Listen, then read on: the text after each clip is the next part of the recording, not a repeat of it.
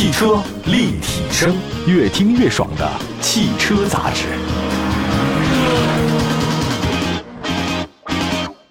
各位大家好，欢迎大家关注本期的汽车立体声。这个今天节目呢，首先说一个叫缩写啊，CIASI，它是个机构啊。其实前几年我们对它了解更少啊，主要是因为这个机构每年实验的车辆确实不多。它叫中保研下属一个单位啊，有点像什么呢？像 CNCAP，但是呢，CIASI 这个机构啊，它那个每年测试的这个实验车辆不足 CNCAP 大家比较熟悉的中国汽车研究院有限公司比它要少很多。这项呢，由中国保险行业协会的叫汽车安全指数评价标准 CIASI，虽然测的车少，但是它那很客观。这几年呢，让人是刮目相看，把那个 CNCAP 的公信力啊，被拉到了后面。呃，但 CNCAP 大家都明白啊。中国汽车研究院有限公司，他如果不提那个有限公司的话呢，大家就真觉得哦，这个就是研究院。发现真不是，它就是一公司。CNCAP 呢，主要是针对上市车辆进行的实验评价。但是我们今天主要说的是什么？就保险行业协会叫中保协的汽车安全指数评价呢？CISI 呢，是对上市两年内具备一定销量的车型才进行实验评价。那 CISI 呢，它有很强的目的性，它就是为保险公司服务的啊，我提供产品最优的保费参考。所以说呢，就是您别涉及到钱啊，一说到钱，大家都认真了；不说到钱，怎么都行。眼下呢，这个中保研汽车技术研究实验中心北京有限公司呢，在二零二一年十月二十八号呢，在北京召开了中国保险汽车安全指数二零二零版首批车型测试结果的发布会。这次呢，测的车依然不多，只有五款啊，一个是长安福特锐际，还有长安马自达的 CS 三零，还有上汽大众的 ID 四 X，以及长安的 UNI K。和广汽本田的讴歌 RDX，那这个本次测试当中啊，首次出现了四项分指数都获得优秀的车型，挺好的。那首先说一下吧，耐撞性与维修经济性方面，一款车型获得了优秀 Good，一款车获得了良好 A，三款车获得了 M 啊，就是一般。良好及以上占比呢，较二零二零年百分之九提升到百分之四十，也就是说，现在车的质量呢，只是比以前要好很多。车内成员方面，五款车的结果呢，评价结果都是优秀，good，哎，就是大家都很安全。车外行人方面的话呢，五款车评价结果也都是好。辅助安全方面不一定了，有四款车型获得了优秀，一款呢是良好。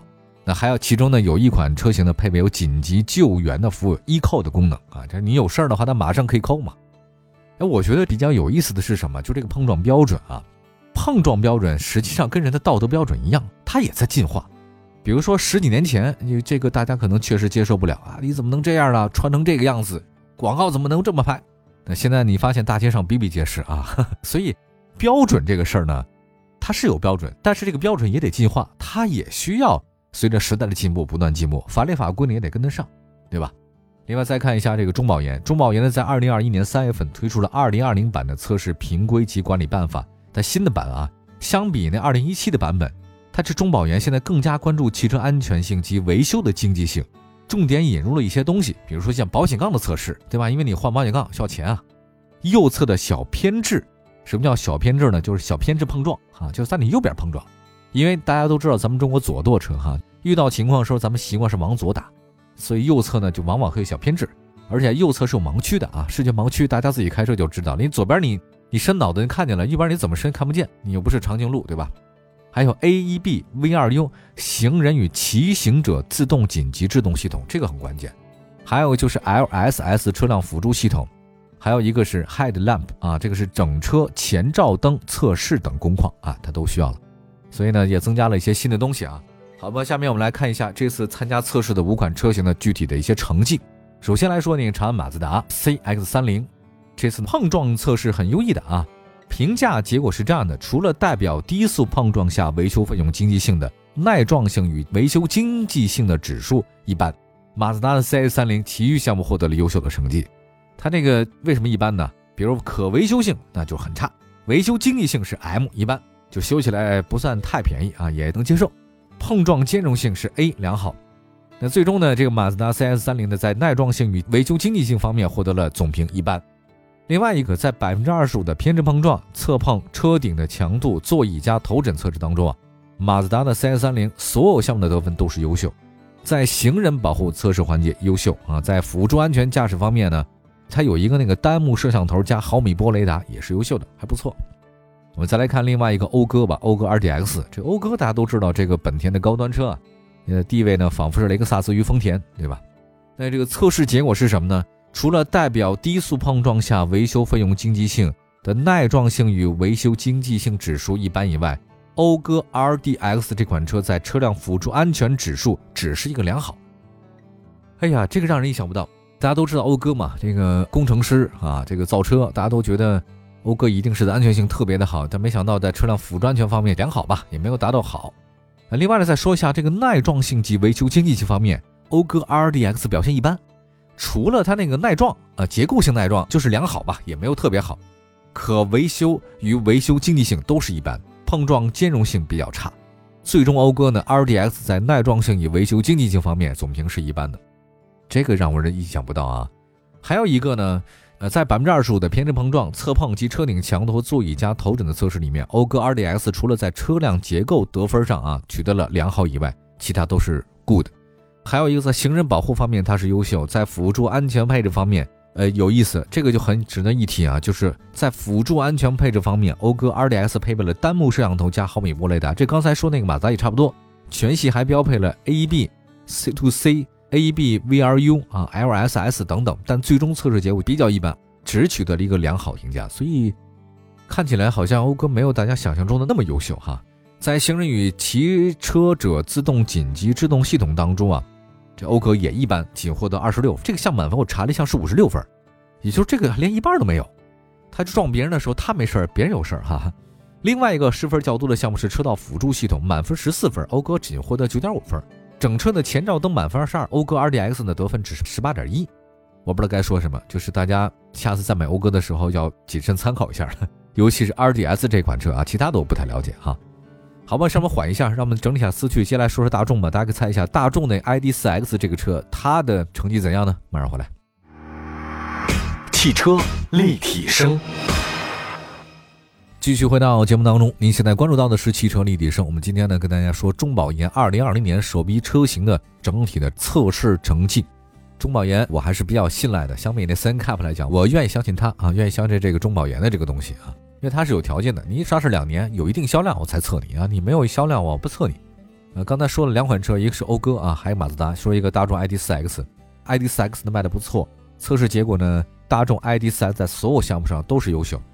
比如说在耐撞性和维修经济性方面优秀，那它有一个是 A 是什么呢？就是后防撞梁那个静态尺寸良好，也就是说它尺寸没那么大，可能就是稍微小了一点，其他都是优。那最终呢，大众呢就整体方面还是不错的。有一个很好，跟刚才说的那个阿库拉完全不一样，在百分之二十五偏置碰撞、侧碰、车顶强度、座椅加头枕测试里面，大众 ID.4X 的得分呢都是优秀。那么在行人保护测试环节，大众 ID.4X 获得优秀。在辅助安全配置方面，大众 ID.4X 呢配备了单目摄像头加毫米波雷达，那全系也标配了很多东西，像 AEB C2C、AEB VRU。最终呢，它测试总成绩是一百一十二分，满分刚才是说了嘛，一百一十四分啊，这个也是很优秀。从这某种程度来讲，这个大众的这个质量比讴歌还要好很多。再来一个长安 UNI-K 吧，国产自主品牌呢，测试结果是这样的：除了这个耐撞性与维修经济性指数是良好以外，其他呢，长安的 UNI-K 都是优秀 good。那么在耐撞性及维修经济方面，长安 UNI-K 呢是良好。那其中呢，它有一个结构耐撞性是良好，可维修性是一般，维修经济性是良好，碰撞兼容性是一般，前防撞梁静态尺寸是良好，后防撞梁静态尺寸是较差。后防撞梁就是不是太小了，不够撞了吧？应该是这个意思啊。在百分之二十五的偏置碰撞、侧碰及车顶强度、座椅加头枕的测试项目当中，长安 UNI-K 所有的项目都是优秀。在行人保护的测试环节优秀，在辅助安全配置方面，长安 UNI-K 的话也是优秀啊，它也有单目摄像头加毫米波雷达。那最终测试结果呢还是不错的。要想起来的话呢，原来 UNI-K 的这成绩已经把刚才说到阿库拉的 RDS 落在了后面。再来关注另外长一款车吧，叫福特锐际。这次呢，测试结果呢，除了代表低速碰撞下维修费用的经济性的耐撞性与维修经济性指数一般，锐际其他项目都是优秀。那尤其是在刚才说的什么百分之二十五偏置碰撞、侧碰、车顶强度、座椅加头枕测试里面，这个长安福特锐际啊，除了在约束系统与假人运动得分上是良好，及头部运动保护得分一般，其他都是优秀。它这个意思呢，我大概能理解啊，就是头枕和那个安全带一般来讲，碰撞的时候，人是你被牢牢的固定在你座位上才是最安全的。尤其是碰撞时候，基本上我们看到这个车祸啊，就是一踩刹车，一个碰撞，那个驾驶员啪就飞出去了，这个就非常危险啊。所以呢，只有牢牢的绑在这个座椅上面，安全带啊束紧，还有包括其他的应用方面，这才是最安全的啊。还有在行人的保护测试环节，长安福特锐际优秀，在辅助安全配置方面，它呢也是优秀的，也有单目摄像头加毫米波雷的。